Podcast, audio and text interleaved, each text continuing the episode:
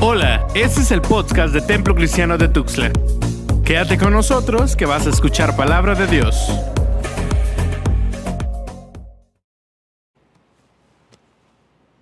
Tuve un recuerdo cuando estaba en la asamblea del año pasado, en las convenciones de JNI, su- subí así también con mi lap y se empezó a resbalar. Tienen allá en Jiquipilas un púlpito de cristal. Se empezó a resbalar y lo quise, lo quise salvar mi laptop, pero casi me destruyó la cabeza. Me golpeé con el medio filo, entonces, gracias a Dios salvé mi laptop y también la cabeza. Eh, vamos a. Estuve a punto de estar. Estuve tentado de predicar sobre la parábola de los talentos. Ayer prediqué con los jóvenes y quería predicar otra vez, la verdad, porque estuve bastante metido en el texto. Ayer me faltó tiempo para explicar varias cosas.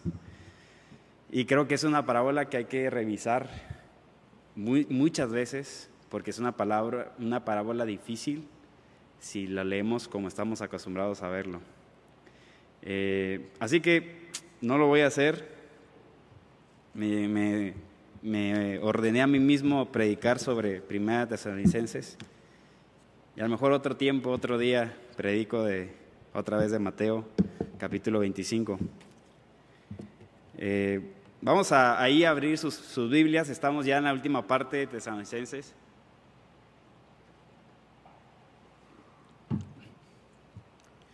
Y el título de, de este sermón es Falsas Seguridades.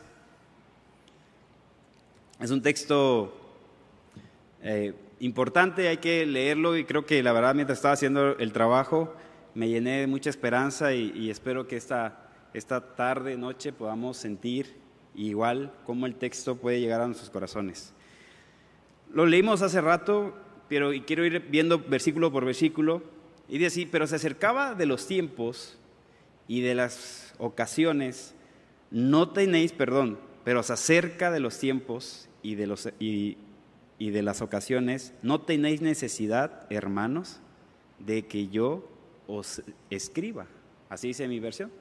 ¿Qué quiere decir esto? Pablo está diciendo, la gente se anda cuestionando cuándo va a ser el día de que Dios regrese. ¿Cuándo va a suceder este regreso del Señor, el día del juicio?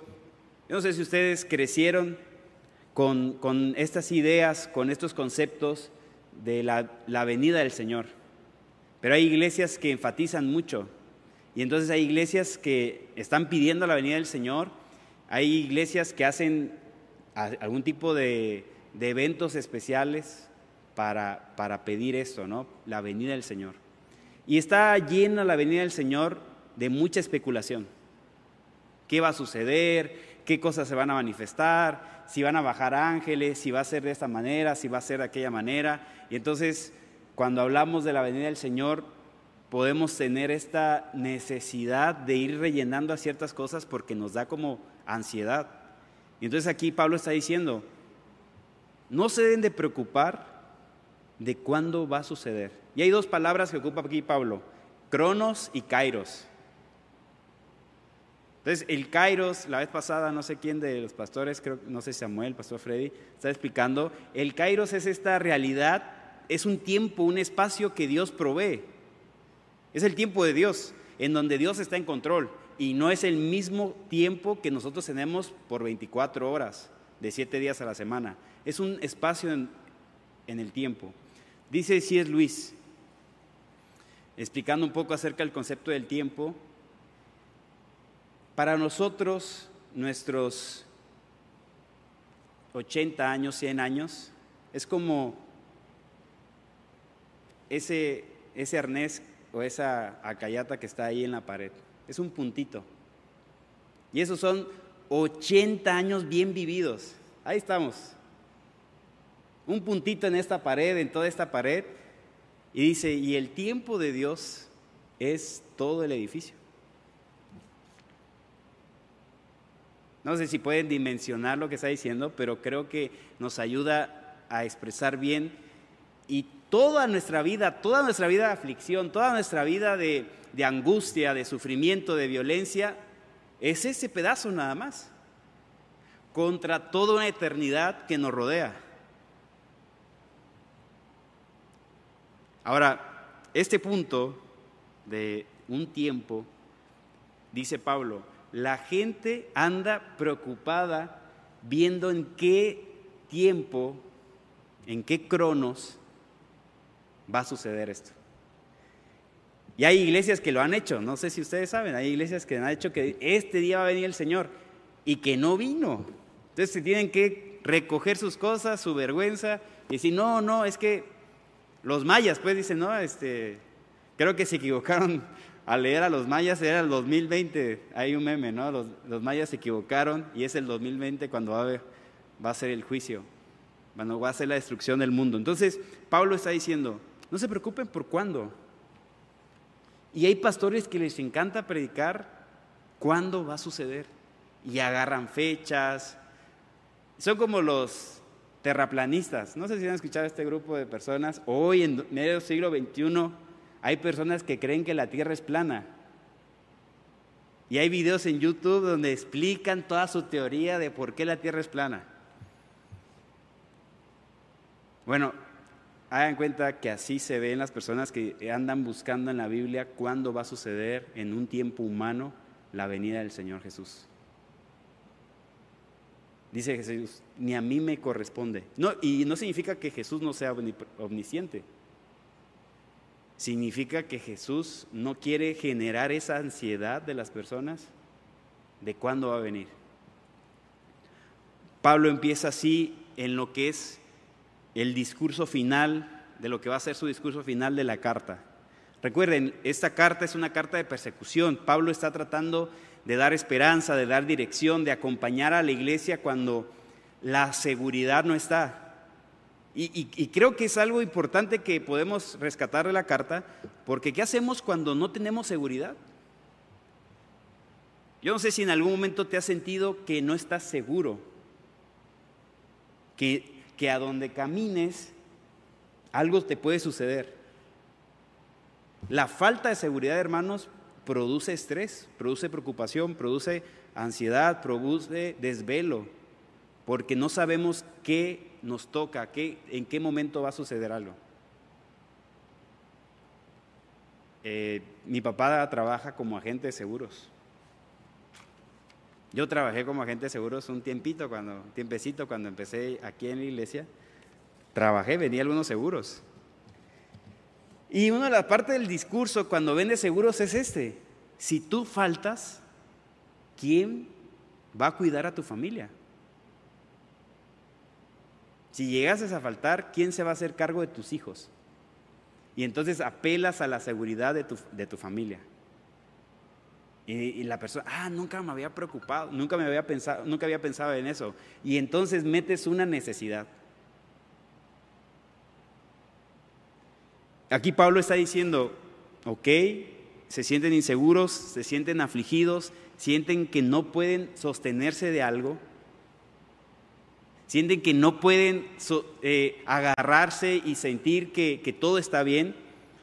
Ah, ya he contado esta historia, estábamos en el temblor que fue hace muchos años, en el 95, 96, algo así, en Oaxaca. Yo estaba chiquitito, entruzado estaba.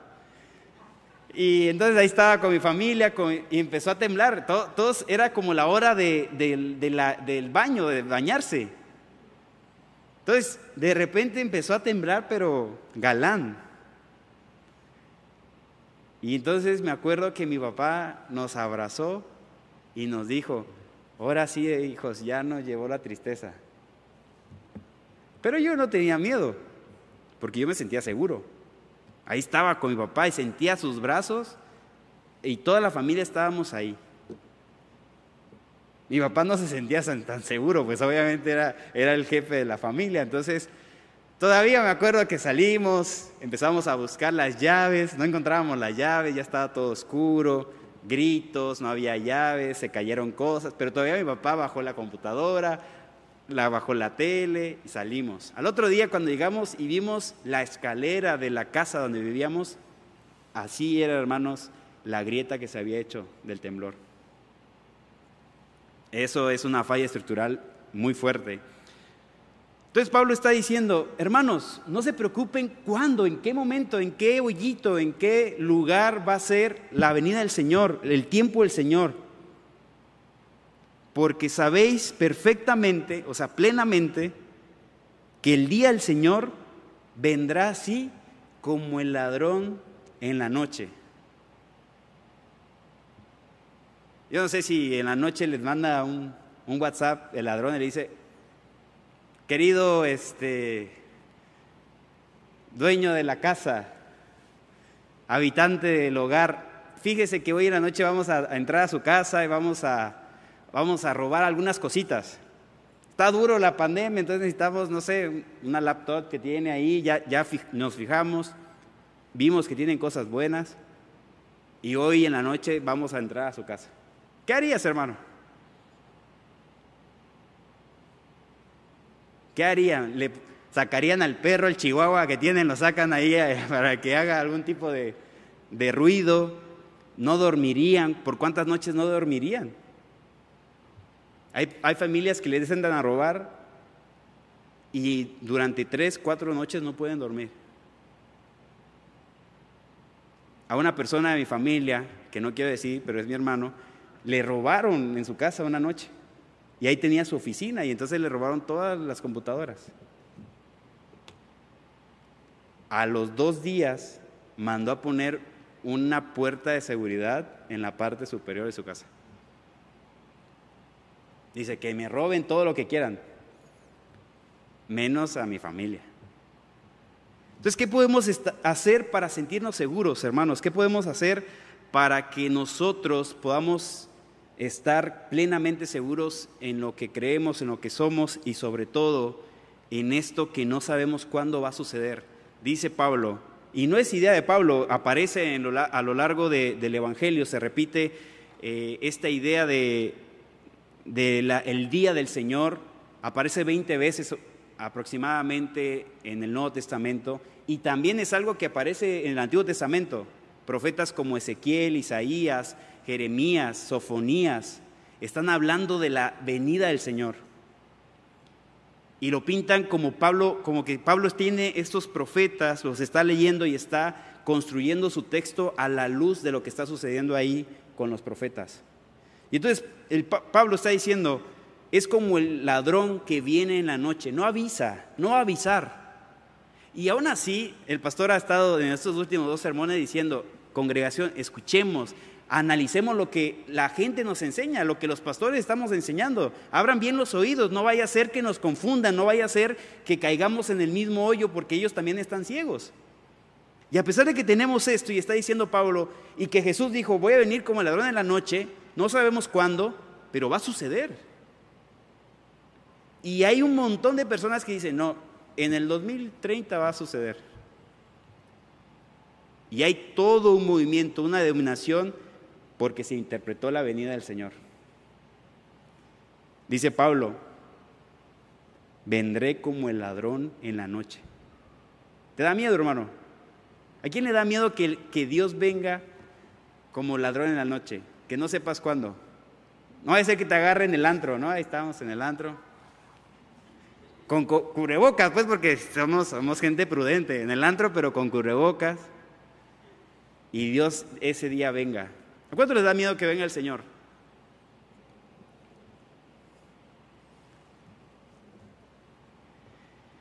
De verdad, este, Pablo está diciendo, eh, el Señor va a venir, en algún momento va a venir, no va a avisar, va a ser de pronto. Ahora, si no crees en la venida del Señor, está bien. Aquí se acaba el asunto para ti. Pero si nosotros creemos en la evidencia que Jesús va a regresar y cuando venga va a ser el día del Señor, y eso significa juicio, entonces tenemos un problema. Porque si creemos que no viene, pues como te agarre. Pero si creemos que viene, debemos tener la plena seguridad de que estamos en el lugar correcto adorando a Dios, al Dios correcto. que nuestra seguridad está en Él. Y dice Pablo, que cuando digan paz y seguridad, entonces vendrá sobre ellos destrucción repentina como los dolores a la mujer encinta y no escaparán. Algunas personas interpretan paz y seguridad como un eslogan romano. Esto no es desde hace mucho tiempo. Hay una escuela, intérpretes que están experimentando, que están preguntando, que están haciendo, que están haciendo conexiones de esta expresión de Pablo que está diciendo paz y seguridad como un eslogan del gobierno del imperio romano. Hay otras personas que dicen, no, no, como Gordon Fee dice, no, no, no, no se habla, no se está hablando de un eslogan del imperio romano, se está hablando, Pablo está citando a otros textos como Jeremías, que acusan a los pastores que hablan de la falsa seguridad, que dicen, no, no pasa nada, no va a pasar nada, ustedes tranquilos. Pablo está citando a ellos. Y yo me pensaba y me decía, bueno, ¿y por qué tenemos que, escoger? Pero la, idea de que paz y seguridad es un eslogan eh, del imperio me hace con bastante sentido. Porque cuando llegaba el imperio, promovía la paz, la paz romana. Aquí la expresión es eirene. Entonces está diciendo el imperio romano, ¿quieres la paz? Te doy la paz. Es más, nosotros, dice el imperio romano, nosotros producimos paz. Todos van a estar bien. Vamos a tener mejores caminos, vamos a tener mejores sistemas, vamos a tener policía que nos cuide. Y entonces el imperio romano en sus monedas dice, hay paz para todos. Hay paz porque nosotros estamos cuidándolos. De hecho, hace algunos años AMLO dio un discurso donde decía, cuando yo llegue vamos a aumentar la riqueza, el, PIB al 4%, más del doble de lo que los anteriores gobiernos han hecho. Entonces lo, le trajeron al AMLO del pasado, le trajeron al, al AMLO presente y le dijeron, oye, tú dijiste esto. Y dice, ok, no hemos crecido el 4%, pero tenemos bienestar. Y entonces AMLO está ofreciendo esta, la segunda cosa que dice Pablo, seguridad. Si ustedes tienen un teléfono que ahora acaban de comprar en el Buen Fin, un teléfono de esos un poco más caros de dos mil pesos, seguramente quieres seguridad extra a tu teléfono. Así que le compras una funda. ¿Cuántos tienen funda en su celular? Significa que aprecian la seguridad.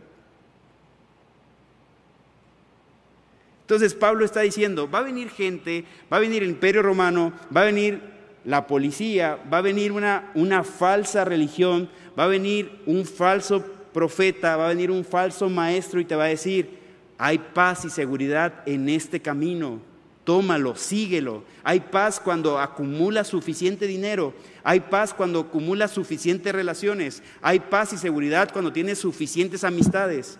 Y, y Pablo dice, no, la paz y la seguridad ante la venida del Señor son nada.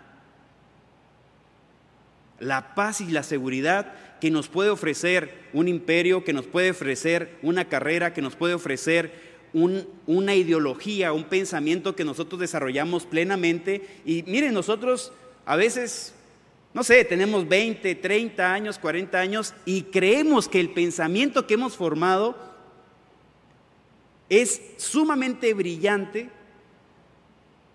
para resolver toda nuestra la duda existencial. Y a veces, como me acuerdo de mi amigo Sergio que decía, Mauricio, tenemos 25 años y creemos que somos más astutos que Satanás. Y nos anda revoloteando. Dice, él lleva años haciendo su trabajo. Es fino, no es, no es un tosco que aparece ahí como una serpiente, me decía mi amigo. Satanás es un cirujano. Sabe cómo confundirnos. Y Pablo dice, Cualquiera que diga paz y seguridad, ese no es el camino, hermanos. ¿Qué te hace sentir seguro en esta tarde? Y Pablo va a decir, el único que te puede dar seguridad es Jesucristo. Mas nosotros, escuchen, Paz y seguridad.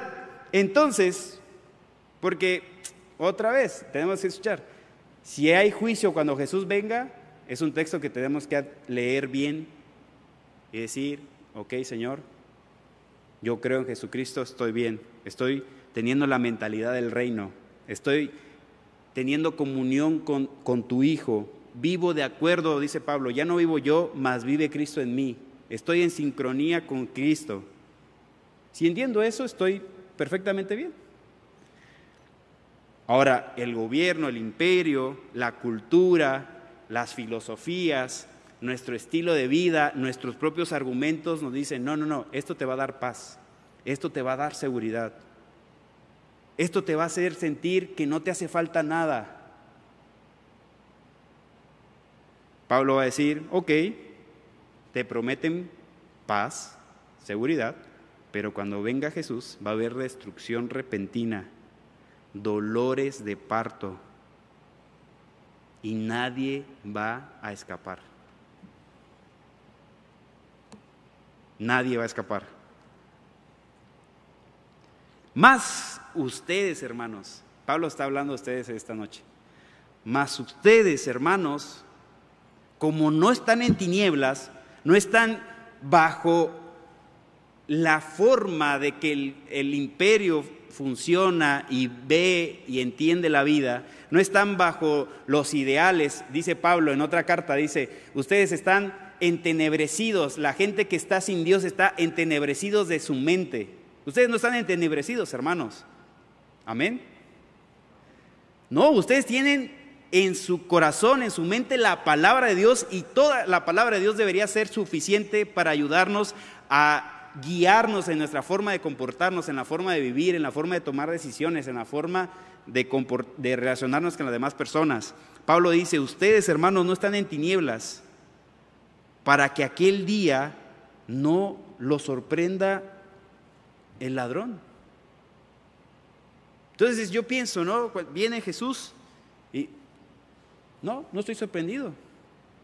Pablo está diciendo, ustedes tranquilos, que se preocupe la gente que ha confiado en la paz y en la seguridad que ofrece los falsos maestros, los falsos pastores, los falsos pensamientos, que ofrece la seguridad, el dinero, la paz que ofrece el narcotráfico, esta sensación de que tú estás en control. Porque todos vosotros, miren hermanos, qué lindo Pablo dice, son hijos de luz e hijas del día. Entonces, Jesús viene y es como que vienen las tinieblas ese día con Él.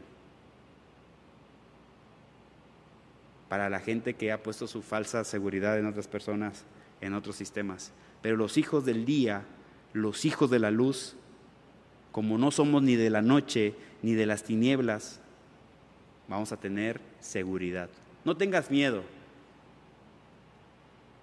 la pregunta que nadie levantó la mano era una pregunta con, con maña, ¿no? ¿Cuántos de ustedes tienen miedo de que venga Jesús? Pues no, porque aquí dice Pablo, no deben tener miedo porque yo soy hijo de luz. Pero si estás en tinieblas, no quiero que Cristo venga. Es más, voy a pensar, no, eso que, que dice, eso es ridículo, no va a venir. Pues está bien, no lo creas. Si no lo quieres creer, no lo creas. Pero si viene, estamos en problemas. ¿Sí? No. Pablo está diciendo, hermanos, por tanto, no durmamos como los demás. Eh, hace dos semanas estaba predicando en los jóvenes y estaba diciendo que la expresión no dormir en este lenguaje escatológico, en este lenguaje de lo venidero, significa morir. Eh, estar dormido significa que estás muerto.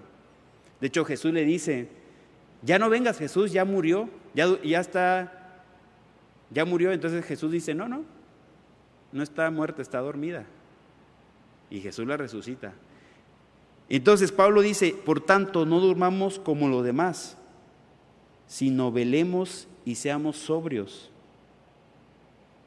Tengamos en este tiempo, mientras estamos esperando la muerte, hermanos, tengamos esta convicción, esta, esta idea de estar preparándonos, de estar preparándonos para el día del juicio, de tener a Cristo en nuestros corazones, de estar esforzándonos, de dejar que el Espíritu Santo hable en nuestras vidas, de no hacer roca nuestra conciencia, porque ese es el problema más grande, hermanos, que podemos tener aquí en la iglesia, de venir, escuchar el sermón y no escuchar la palabra de Dios. Y entonces, como no estamos escuchando la palabra de Dios, dice Bonhoeffer, es veneno para nuestras almas, porque nuestra conciencia está cauterizada, está petrificada. Dice Hebreos, no endurezcáis vuestros corazones. Dice Pablo, aquí está recordándonos, hermanos,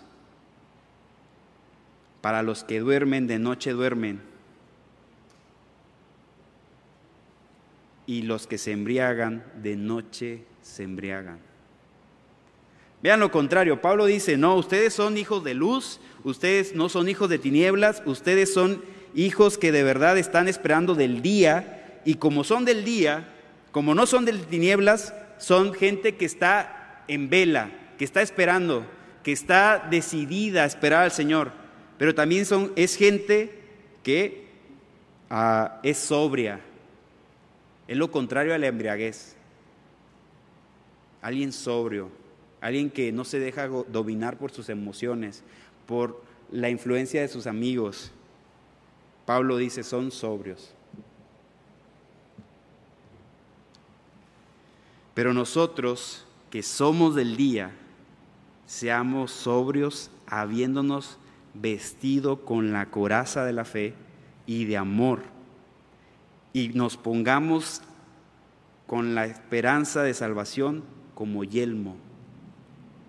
Hermanos, Pablo está recordándonos que el día del Señor no está para especulaciones, para cuándo sucederá, cuándo va a ser el día, cuándo va a ser el momento. No, el día del Señor está para que nos, nosotros tengamos en mente de que el Señor va a venir y que nosotros tenemos que estar velando, caminando con fe, caminando con sobriedad y buscando al Señor de todo corazón, hermanos. Es un texto que nos desafía. Va a venir cualquier persona, va a venir cualquier institución, cualquier idea, cualquier libro, cualquier pensamiento y nos va a querer revetar nuestra fe, hermanos. Y nos va a querer decir, no, no, esto es mentira. Creemos, hermanos, que aquí estamos con un texto importante para nuestra salvación en esta noche. Porque, cuando, porque no nos ha puesto Dios para ira. Escuchen bien. Este, este texto es sanador, porque no nos ha puesto Dios para ira, sino para alcanzar salvación por medio de nuestro Señor Jesucristo. Somos hijos de luz, somos hijos del día, estamos velando, estamos en sobriedad y no hay ira para nosotros, hermanos. Amén. Pero para los que están durmiendo, para los que se están embriagando en estos, eh, en estas manjares que produce la falsa paz y la falsa seguridad, en esto que el, el, imperio produce, en este mundo de tinieblas que nos ofrece, que nos dice, esto es para ti, deleítate, que te tiene embriagado, que te tiene sin capacidad de razonamiento, dice Hannah Arendt, el, pensar es un diálogo que yo tengo con mi conciencia y entonces como estamos embriagados, como estamos borrachos, como estamos saturados de todas esas experiencias, hemos dejado de cuestionar lo que somos y de verdad a veces nos comportamos como personas sin razonamiento, sin conciencia, como animales. Y Pablo está diciendo, recuerden que ustedes son salvos por Jesucristo. Y esa salvación produce una manera de ver diferente la vida. Quien murió por nosotros, para que ya sea que velemos, o sea, que estemos vivos y mientras estamos vivos, estamos cuidando, estamos cuidando nuestros caminos, estamos observando el camino del Señor, o que durmamos, o sea, que estemos muertos, vivamos juntamente con Él. Por lo cual, animaos unos a otros y edificaos unos a otros, así como lo hacéis. Pablo aquí ocupa una semi-armadura, y quiero ir desplazándome hacia el final. Y Pablo está ocupando como una armadura que nada más tiene dos cosas, el escudo de la fe y el, y el casco de salvación, hermanos. Entonces, como en otras predicaciones he explicado el escudo de la fe, pues el escudo romano es una placa que, que tiene la particularidad que si son derechos, son diestros, con la izquierda lo, se cubren, se cubren la mitad y la otra mitad le cubren al, al amigo. Entonces estos escudos nunca son individuales, esos escudos son comunitarios. Ayudan a que mi hermano, a que mi compañero de milicia, al hermano de la fe, también esté cubierto con mi fe. Y entonces cuando yo estoy enfrentando una batalla, y también mi amigo, mi hermano en Cristo, que también es mi hijo, mi esposo, mi esposa, que está enfrentando una batalla, mi escudo de fe le ayuda y le protege a él. Por eso dice Bonhoeffer, la fe que mi hermano tiene es más fuerte que el que está en mí. Y por eso la comunidad es bien importante, porque en algún momento nuestra fe o nuestro escudo que no está suficientemente fortalecido, la fe del hermano, la fe de la hermana me ayuda a fortalecerme. El hecho de que alguien venga y me diga, estuve orando por ti, eso es el escudo de la fe de alguien más, hermanos. El hecho de que alguien me llame por teléfono y me diga, oye, te hemos extrañado, eso fortalece mi fe. Pero eso es de vista de punto pasivo. Sí me gusta que lo hagan por mí, pero cuán hermoso y cuán bonito es que yo defienda con mi fe a un hermano.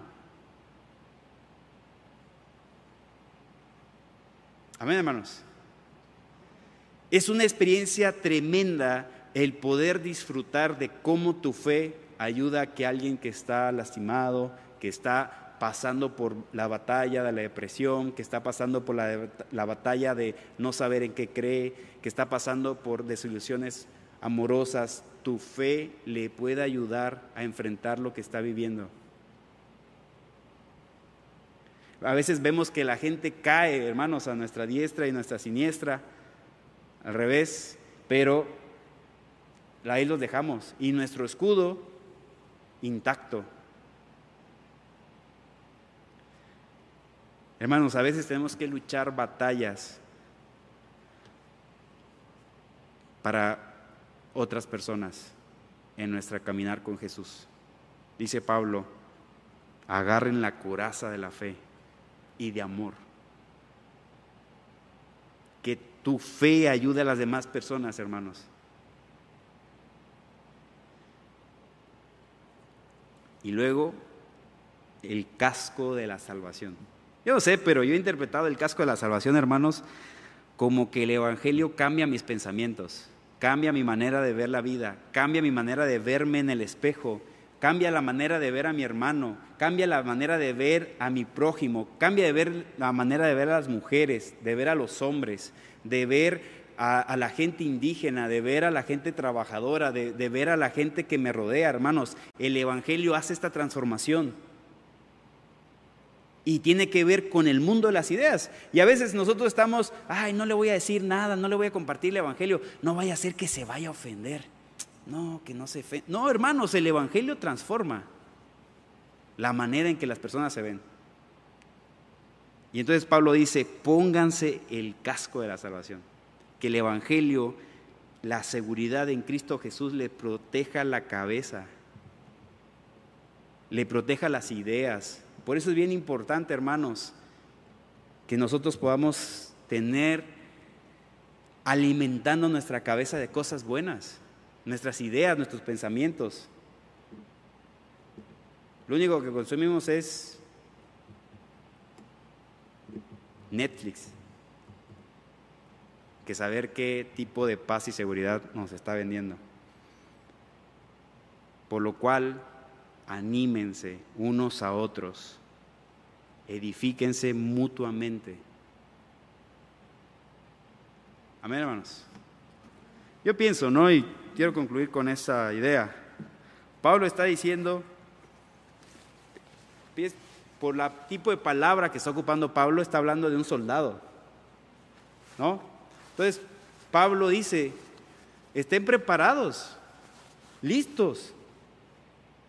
Eh, estoy, o sea, no estoy como ah, ahí nada más. No, no, tengo mi mochila de, de soldado listo. Y el Señor me dice, Mao, para allá, pues vamos para allá. Porque estoy listo con el Señor. Y, una gente que no está lista es como que viene el ladrón. Imagínense un ejército que está, que está en el, en el terreno, está abandonado, pues está, las armas están por allá. Ah, pues estamos seguros, no va a pasar nada. De hecho, hay una historia de Alejandro Magno. Quiere invadir una ciudad que está en una colina y, es pura roca. No hay manera de escalar. Así que él, él quería entrar a esa ciudad por una sola cosa. Quería entrar a orar a un templo. Pero como el pueblo le tenía miedo, le dijeron, no, no puedes entrar aquí. Y él se encaprichó porque era caprichoso. Entonces dice Alejandro, ¿cómo que no voy a entrar? ¿Cómo que no voy a entrar? Así que construyó como un tipo de, camino en el mar para llegar a las rocas por medio del mar para subir por ahí y subir a la colina y entrar por ahí. Y entonces uno de sus soldados, ahí estaban todos los días vigilando, vigilando esa colina, vigilando esa ciudad. Y descubrió que los soldados que estaban hasta arriba, se le caían los cascos o se caía algo que estaban tomando y veían cómo rebotaban. Y entonces los soldados de Alejandro Magno empezaron a ver y descubrieron que podían subir por ahí. Tardaron un año, dos años en hacer ese malecón. Se imaginan un año. Era paciente Alejandro Magno. Y una noche terminaron y escalaron. Y como la ciudad no los estaba esperando porque decían, nunca nos han invadido, nunca han, entrado hacia nosotros, como no lo estaban esperando, esa noche con muy pocos soldados entraron, abrieron los portones y entró todo el ejército de Alejandro Magno. Mató a toda la ciudad, adoró y se fue. Ese era Alejandro Magno. Entonces, necesitamos nuestra mochila, hermanos. Entonces, no sea lo que yo, lo que venga para mi vida, yo tengo mi mochila. No sé qué edad tenga, pero tengo mi mochila. Y la mochila es esta preparación. Estoy esperando al Señor, no con miedo, no con ansiedad. Es más, me puedo morir y a lo mejor el Señor no venga, pero yo tuve el Evangelio siempre puesto en mi vida. Amén, hermanos. La palabra que ocupa Pablo para paz y seguridad, la otra palabra es asfalto, así como nuestros como nuestras carreteras. Dice Pablo, les van a ofrecer asfalto, les van a ofrecer firmeza. Lo único firme es el Señor.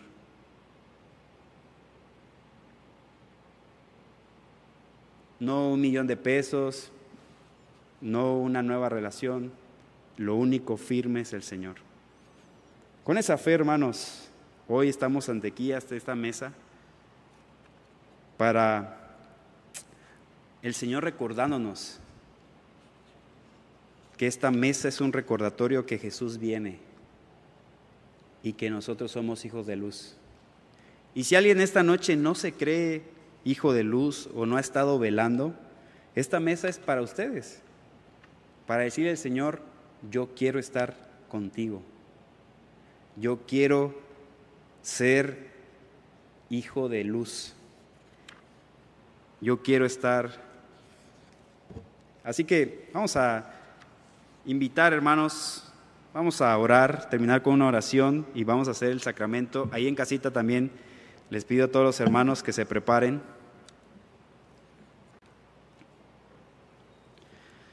Señor, gracias Padre porque es un texto que nos hace la invitación